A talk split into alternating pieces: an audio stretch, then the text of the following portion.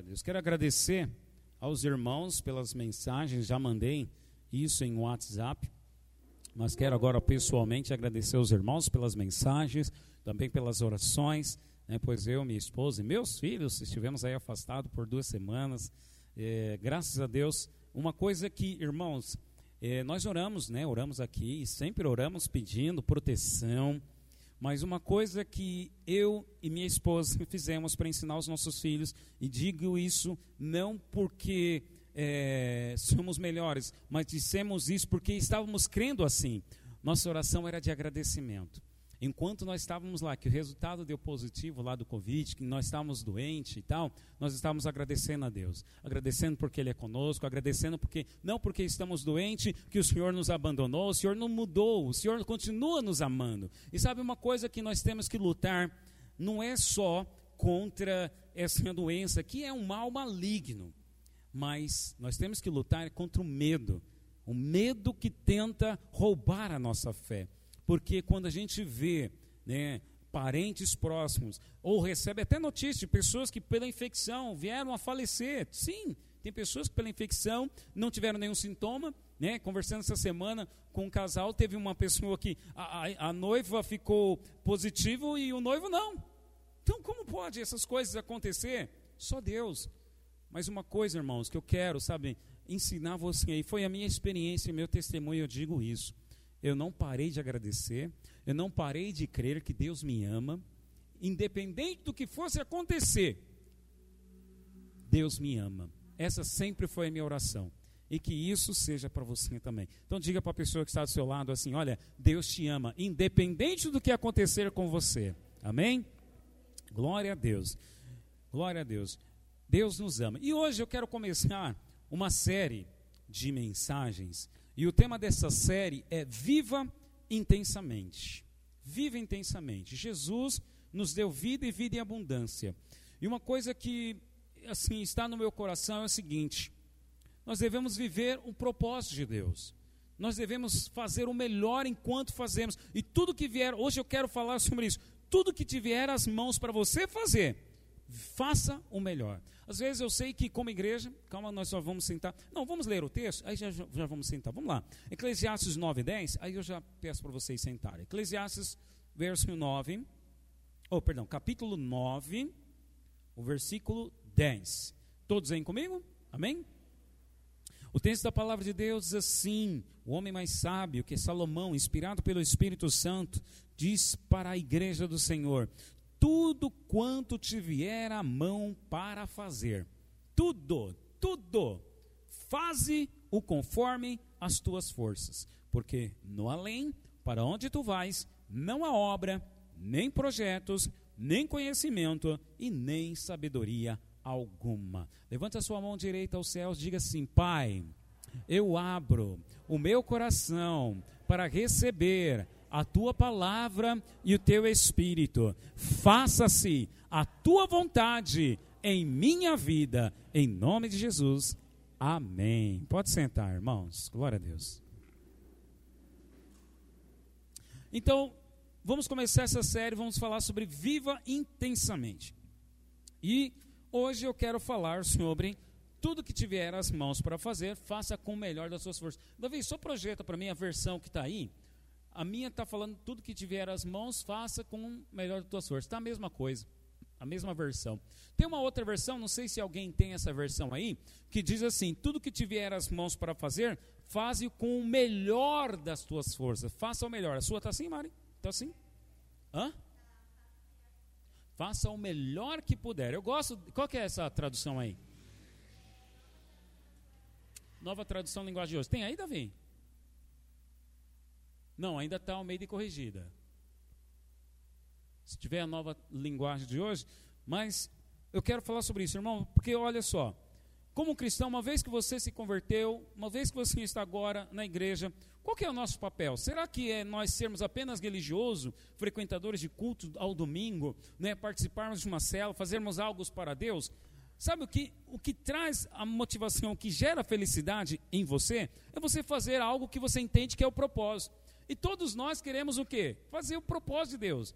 Então eu sei que alguns já se encontraram, ah, eu já identifiquei. Outros ainda não identificaram qual é o seu propósito. E aí fica aquilo, né? E agora? O que, que eu faço? Qual que é o meu propósito, né? E quando eu falo de propósito, é aquilo que Deus criou para você ser e fazer. Mas olha, ainda que você não tenha, e a mensagem hoje, eu quero começar essa série falando sobre viver intensamente, e viver intensamente é viver dentro do seu propósito, mas ainda que você não tenha identificado, ainda que você não saiba qual é o seu propósito, eu quero dizer para você, o que nós lemos aí, tudo que tiver as mãos para fazer, faça o melhor que você puder. Hoje sou ajudante, então vou ser o melhor ajudante. Será que é um propósito de Deus eu ser ajudante? Não sei. Hoje eu sou técnico em segurança, na minha profissão. Será que o meu propósito é ser técnico de, de segurança? Lógico, eu já identifiquei qual é o meu propósito. Mas vamos supor que eu não tivesse identificado ainda. Será que o meu propósito é ser técnico de segurança? Eu ainda, quando lá, quando comecei a minha carreira, isso perto ali de 2002, 2003, eu tinha quatro anos de convertido. Me converti em 1999. E aí, 2003 foi quando, assim, Deus começou a falar comigo sobre o meu propósito. Mas até ali, eu não sabia que eu, Deus me chamou para ser pastor, para liderar. Não. Mas uma coisa eu tinha comigo, esse versículo. E sabe, nos treinamentos, eu como técnico de segurança, eu dou muito treinamento. E nos meus treinamentos eu uso até hoje Uso até hoje. No final do treinamento, que como técnico de segurança, você tem que ensinar o camarada a não se acidentar, né, a se proteger para não sofrer uma doença, não ter um acidente. Eu termino sempre lendo esse versículo. Tudo que tiver as mãos para você fazer, faça o melhor. Não faça porque eu estou dizendo para você usar um capacete. Não faça porque eu estou dizendo para você usar um óculos. Não faça porque você a empresa pode te demitir, te multar, porque é uma desobediência. Não. Faça com o melhor da tua força. Por quê? Para o além, na outra versão, não sei se na tua está assim, em algumas versões fala para sepultura para onde você vai. Está assim na sua, Gabi? Sepultura? Para sepultura para onde você vai, não há conhecimento, não há sabedoria, não é projeto.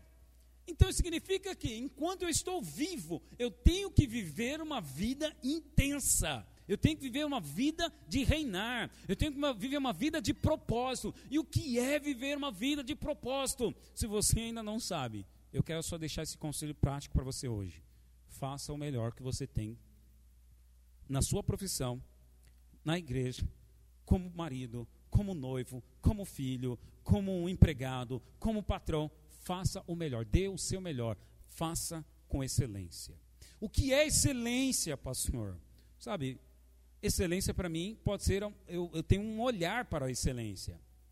Mas o que eu, o que eu gosto, né, e gostei dessa versão, é, é assim, faça o melhor que você puder. Então qual que é a sua excelência? É o melhor que você puder. É isso. É o melhor que você puder. Não tem a excelência de, ah, eu vou estabelecer aqui um padrão. Olha, eu sei que para quem estuda, né, tem um padrão de excelência lá, que é nota 10, a nota máxima. Tem um gabarito, ok? Ponto. Mas na vida não tem gabarito. Tem um gabarito para você ser uma veterinária? Qual é a melhor veterinária? Claro, com certeza você deve ter alguém já na profissão que você olha, pô, eu quero ser igual aquela pessoa. Ou seja, é uma inspiração. E nós devemos ter isso na vida. Um casal que nos inspira. Alguém que na sua profissão te inspira. Alguém que você, pô, tá cantando, alguém que te inspira, pô, aquele tom de voz, eu me identifico com aquela cantora que te inspira. Nós temos que ter isso, para justamente nós buscarmos, não que você vai ser igual ele, mas você vai dar o seu melhor, querendo ser igual ele. Porque aquela pessoa que está à sua frente, quando eu digo à sua frente, é que ela já está onde você quer chegar. Só que o ponto é o seguinte: ela está, vamos chamar assim, lá no alto da montanha, mas ela, ela teve uma escalada, teve que começar. E o ponto é esse: que quando nós começamos, temos muitos fracassos, temos muitas frustrações e temos medo também. E aí é o ponto onde muitos não avançam. Então eu quero assim, sabe, passar para você aqui só quatro princípios para você fazer o seu melhor. Para você fazer o seu melhor. Se você puder anotar, sabe, no seu bloco de nota aí do seu celular. Quatro princípios. Já vou falar ele, ele para você e aí nós vamos discutir ele, vou apresentar. Então, primeiro princípio: viva uma vida sem preocupação. Segundo princípio: pare de dar desculpas. Terceiro princípio: cuidado com a sua língua. E quarto princípio, não tenha medo do fracasso, não tenha medo de errar. Então, primeiro, vive uma vida sem preocupação, pare de dar desculpas. Terceiro, cuidado com a sua língua. E quarto, não tenha medo de errar ou não tenha medo do fracasso. Porque, irmãos, vamos lá, fazer o melhor. Então, tudo que vier às minhas mãos, eu tenho que fazer o melhor. Sabe? E é justamente isso que vai te impulsionar a sair do, do lugar. O primeiro princípio, quando digo aqui, olha, vive uma vida sem preocupação, não é. Tem até um livro aí, tem um livro, acho que você já deve ter visto, que é liga o, o, o, o F lá, já viram? Não vou falar aqui que é, é um palavrão. Mas, acredite, eu fui ler esse livro. Mas não tem nada a ver com o palavrão. O livro, quem já leu? Alguém já leu? Já leu?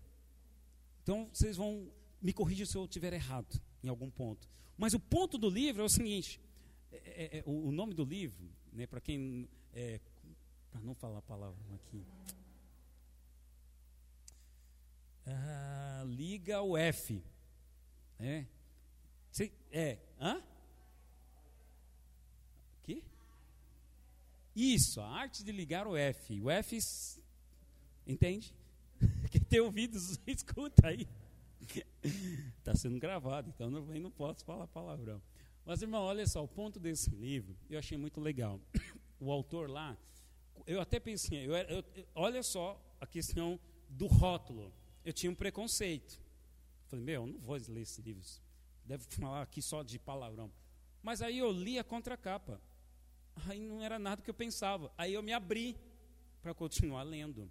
E o ponto livre é o seguinte: se preocupe com o que é importante, com o que está à sua mão e você pode resolver.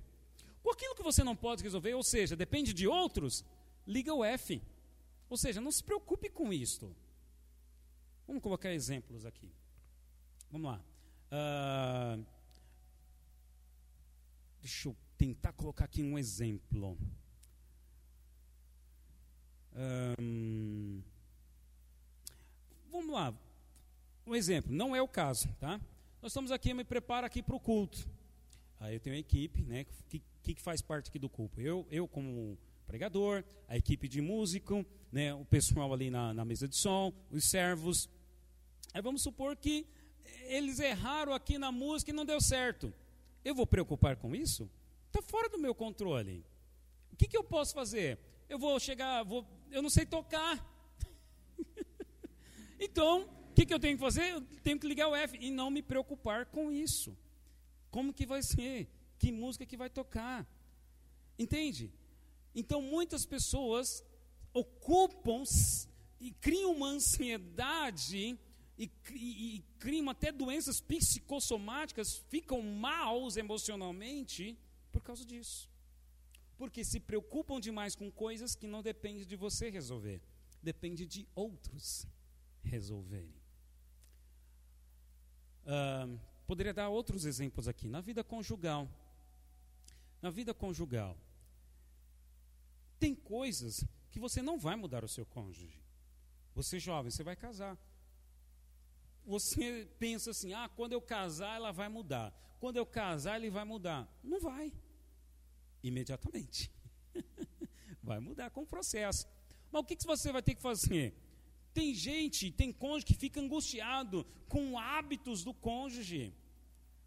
Tem cônjuge que fica angustiado, pô, mas ele de novo deixou a, a toalha em cima da, da, da cama. Ah, ele não pôs o lixo para fora. Bom, o que, que eu posso fazer para não ficar angustiado com isso? Pôr o lixo para fora, eu posso? Pô, ah, depende de mim? Ah, então eu vou e ponho. Converso falo que isso não gostei, está me incomodando, deixo a pressão para ele, mas eu vou e coloco. Já depende de mim. Entende? Mas tem coisas que não dependem de mim. Eu gostaria de ganhar mais. Quantos aqui gostariam de ter um salário melhor? Mas olha, o dono da empresa que eu trabalho chama-se Paulo. Paulo. Eu gostaria de chegar no seu Paulo e falar: Seu Paulo, olha, eu tenho viajado, tenho feito o meu melhor, né? tenho, tenho me esforçado. Às vezes eu estou até ausente aqui da minha família durante a semana porque eu estou viajando. Eu poderia me dar um aumento? Eu poderia fazer isso, mas eu acho que não seria legal. Por quê?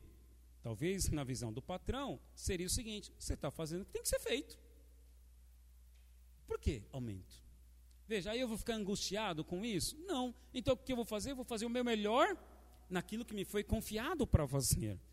E aí eu vou fluir. O ponto aqui que eu quero chegar é o seguinte: que enquanto nós ficamos preocupados, você não cria, a sua mente não fica criativa para você inventar, para você fazer algo ou para você até melhorar.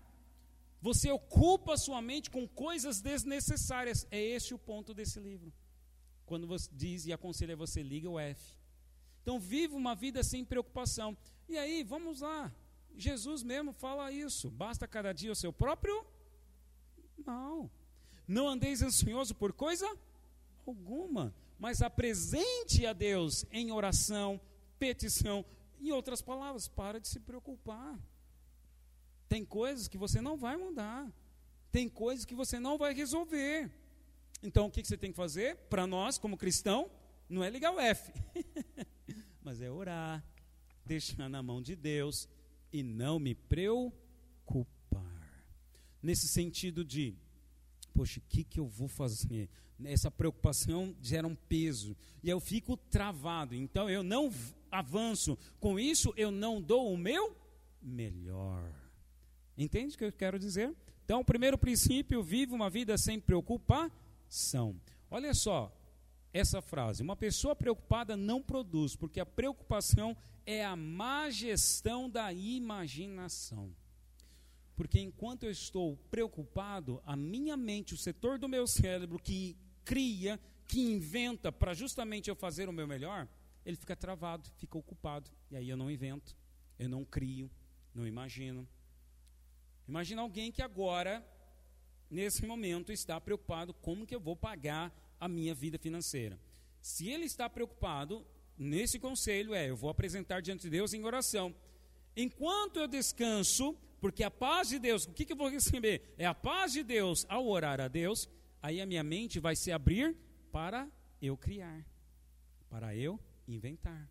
E aí talvez vai vir um insight para você. Você abrir um negócio, você vender alguma coisa, ou você fazer algo que possa te ajudar financeiramente. Entende o ponto que eu quero chegar?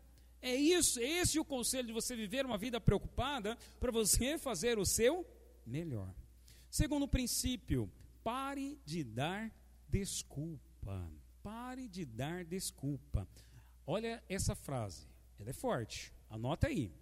Quem é bom em dar desculpas não é bom em mais nada. Quem é bom em dar desculpas não é bom em mais nada. O que, que eu quero? Qual é o tema da mensagem? Faça o seu melhor. Se o seu melhor é dar desculpa, então você não vai ser bom em mais nada. Ô, oh, fulano, por que que, que, que aconteceu que você não, não chega no horário? Ah, sabe o que aconteceu? Ah, é o trânsito, é, é, é, a mulher que se atrasou se maquiando, ah, o ônibus que se atrasou. Quando você deveria falar o seguinte: eu não me organizei direito. Eu deveria ter me organizado antes para chegar no horário. Você tem um trabalho para apresentar lá para o chefe. Aí o chefe está lá te cobrando. Ô, oh, fulano, cadê? Você não apresentou isso aqui ainda, não terminou esse projeto que, que aconteceu? Ah, sabe o que, que é, chefe? É que o outro colega lá da linha de produção lá não me auxiliou. Ah, que o outro lá do escritório não me mandou o e-mail. Você está sendo bom demais em dar desculpa. Talvez seja até aceitável, né? Porque a desculpa, olha só, entenda que eu vou falar. A desculpa dessa, dessa forma como eu estou colocando é uma mentira gourmet. Por que, que é uma mentira gourmet? Porque você não quer assumir que você não se organizou para entregar aquele projeto, que você não se organizou para fazer aquela tarefa. Então, você está dizendo uma desculpa que é uma mentira enfeitada, como se fosse um bolo de confeitaria. Bonito. Né? Tem bolo de, de padaria que é muito bonito, mas na hora que você come, não é tão bom assim, né? Então, é uma mentira gourmet. Está bem disfarçada, está bem montada essa desculpa. Seu chefe vai até aceitar uma, duas, três. Seu cônjuge vai aceitar uma, duas, três. As pessoas que convivem com você vão aceitar uma, duas, três. Mas, meu amigo, você vai ter que sempre procurar uma desculpa melhor que a outra.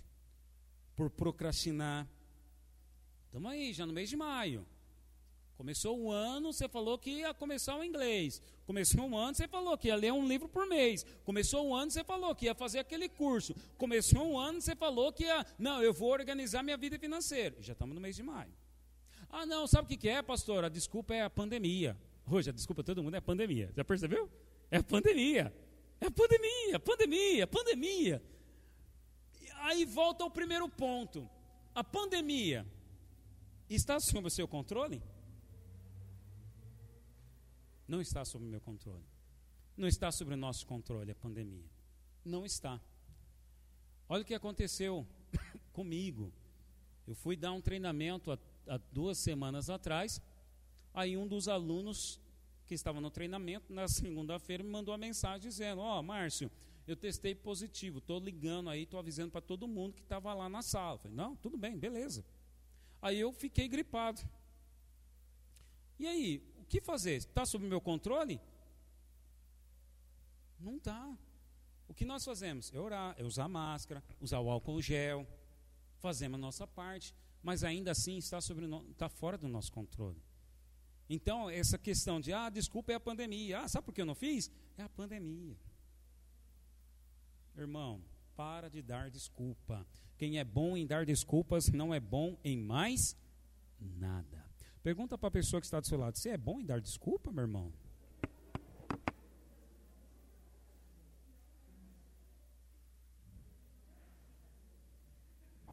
E aí, o que, que ele respondeu? O que, que ela respondeu? É bom? Aí ele responde assim para você. Aí ele responde assim para você: Não, é, desculpa, eu vou melhorar.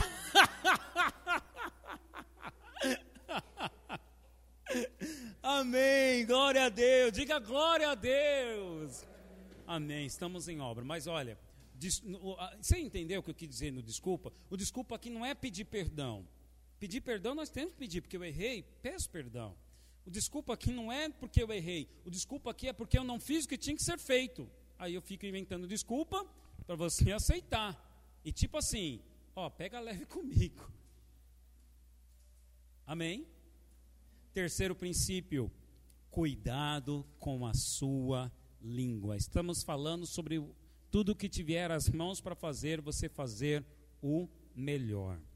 Vive uma vida sem preocupação, pare de dar desculpa e agora cuidado com a sua língua. Davi, por favor, projeta para mim Tiago, capítulo 3, é, do versículo 1 ao 6, tá? Coloca um versículo por vez, por gentileza. Meus irmãos, não vos torneis muitos de vós mestres, sabendo que havemos de receber maior juízo? Porque todos tropeçamos em muitas coisas. Olha só, porque todos tropeçamos em muitas coisas. O que Tiago quer dizer aqui, ó? Muitas vezes eu não ensino, não me tornei, perdão, ensino e ainda não me tornei mestre porque ainda estou tropeçando naquilo que eu estou ensinando. Se alguém tropeça no falar, é perfeito varão capaz de refrear também todo o corpo. Então, olha. Assim, Tiago até leva em conta assim, no tropeçar porque é, eu falei com o meu caráter, tropeçar porque eu caí no pecado, mas olha assim, tem uma coisa que está sobre o seu controle: o tropeçar no falar. Então, se você é uma pessoa, poxa, eu não tropeço no, no meu convívio com minha, meu cônjuge. Eu não tropeço porque eu, vi, eu fico dando desculpas. Eu não tropeço porque eu, eu vivo uma vida preocupada. Eu não tropeço porque eu sou um mau funcionário, mas eu tropeço muitas vezes naquilo que eu falo. Eu prometo e não cumpro. Falo que vou fazer e não faço. Então, Tiago está dizendo: se alguém não tropeça no falar, é perfeito varão, capaz de refrear também todo o corpo. Verso 3, Davi. Ora, se pomos freio na boca dos cavalos para nos obedecerem, também lhes dirigimos o corpo inteiro.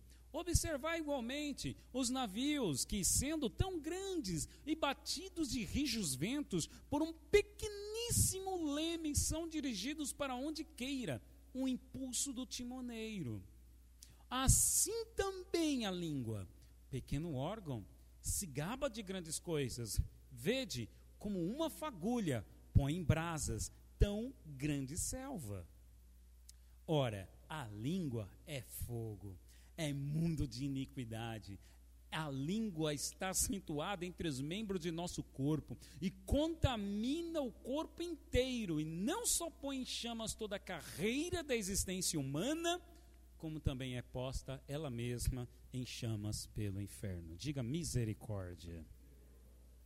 A palavra que você lança tem poder de mudar a sua vida, a sua rota, a rota da sua vida. Provérbios também está escrito que o poder da vida e da morte está onde? Na língua, na palavra que você diz. Verbalize então vida. Verbalize o que? Coisas que não só no sentido de que seja positivo, mas no sentido que, olha, aumenta, acrescenta, gera vida. Como eu disse, enquanto eu estava lá doente, vendo noticiários, oh, tal pessoa, né, um ator aí famoso, do, do, daquela, daquele filme lá, o Paulo Gustavo, né, minha mãe é uma peça, falei eu por Covid. Aí você olha aqui e fala, rapaz, eu estou com Covid. Você acha que não tem medo? O medo tenta. Eu quero dizer para você que eu não, não é que eu não tive medo, medo eu tive. Mas o que, que eu fiz? Eu tomei cuidado com a minha língua. Deus, o Senhor é bom, o Senhor me ama, o Senhor cuida de mim, o Senhor cuida da minha família. Então veja, eu estava liberando o quê? Palavra de vida. Palavra de vida. Estava fazendo um projeto.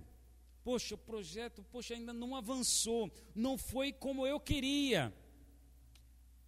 Vai dar certo, vai melhorar. Vou tentar mais uma vez.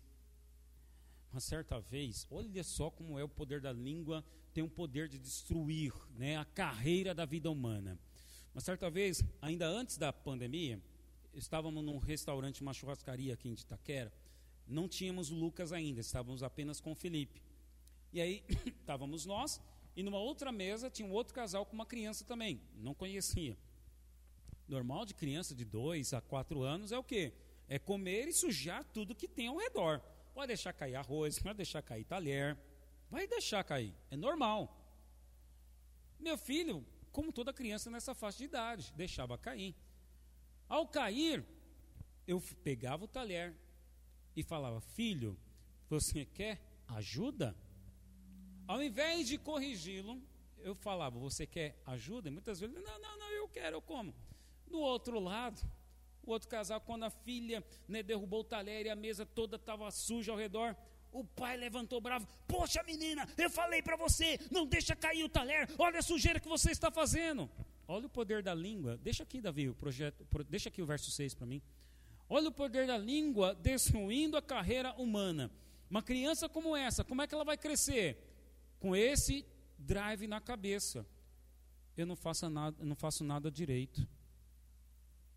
Aí é aquele tipo de pessoa que vai crescer, quando se tornar empregado, vai ficar com medo de apresentar algo para o chefe, porque ficou o drive. Ai, se ele me dá uma bronca. Ai, e, e, e se acontecer isso? Porque o drive que foi colocado em casa foi este, de tudo e qualquer coisa que errasse, bronca, bronca, bronca. Olha só essa história.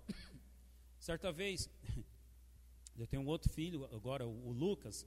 Ele tem um temperamento diferente do Felipe. Ele é mais agitado um pouquinho, mais bravinho também, meio Hulk. E aí ele pegou a cadeira e levantou aí. Na hora o sangue subiu.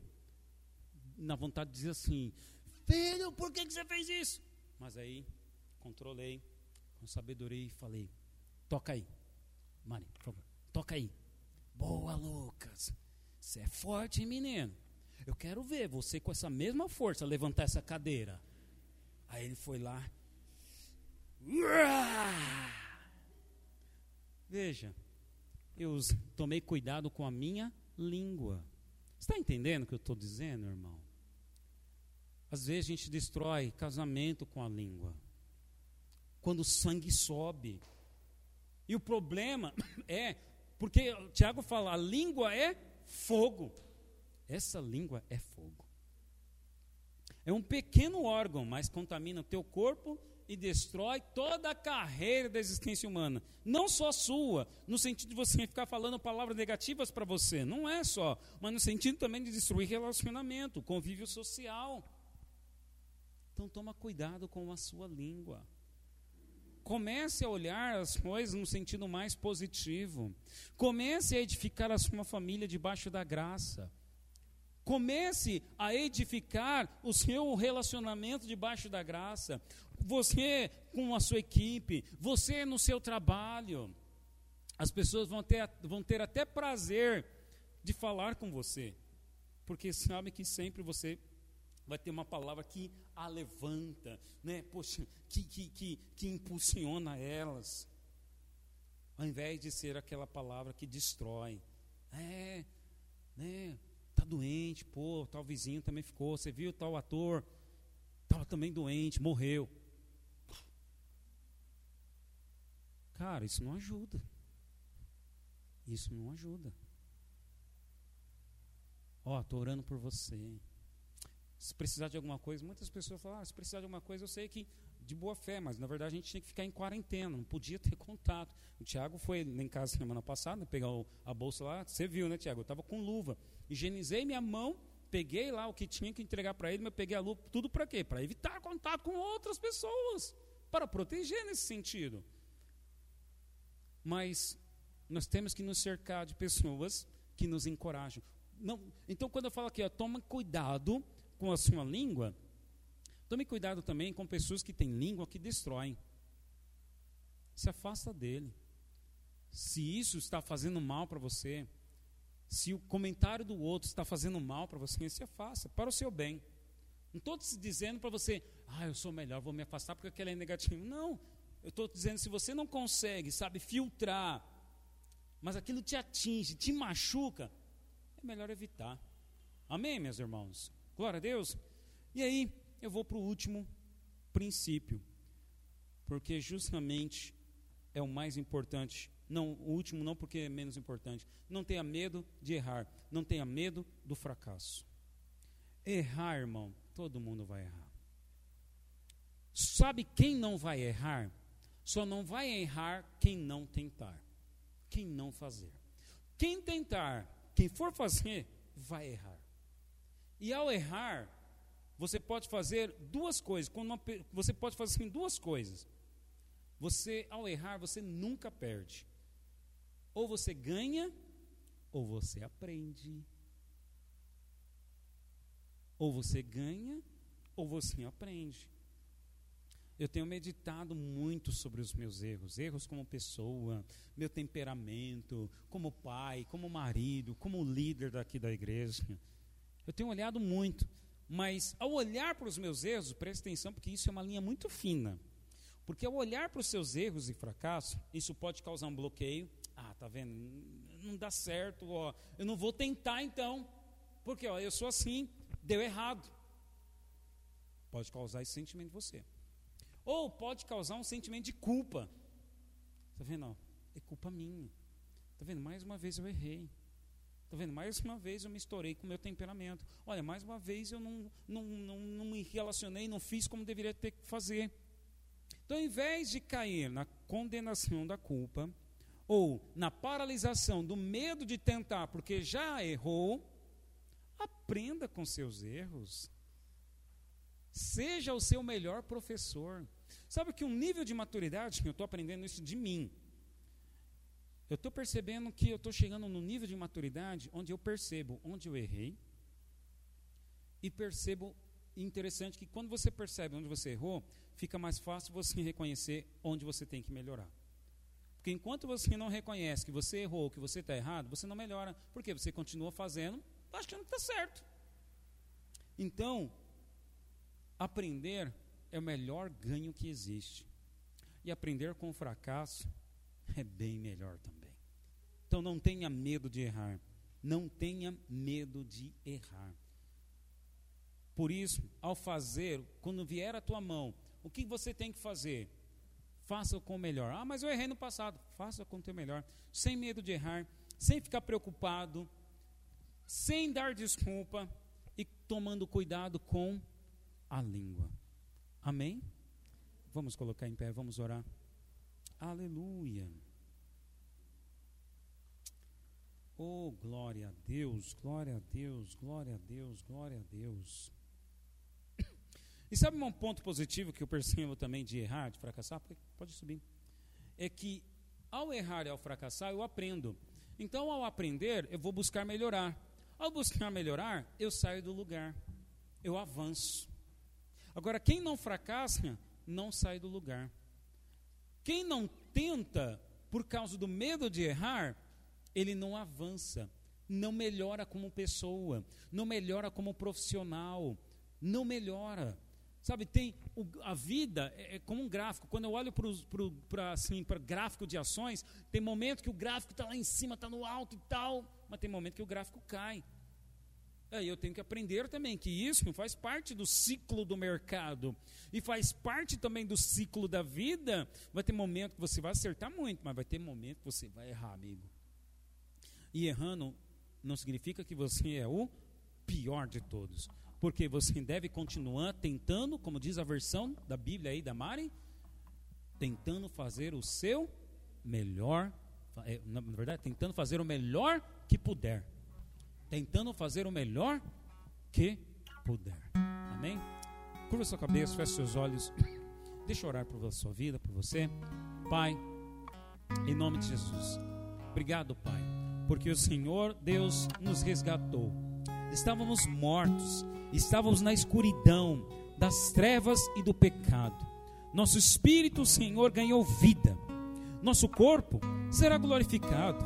Receberemos um novo corpo na glorificação com o Senhor. Mas a alma, ela está sendo transformada.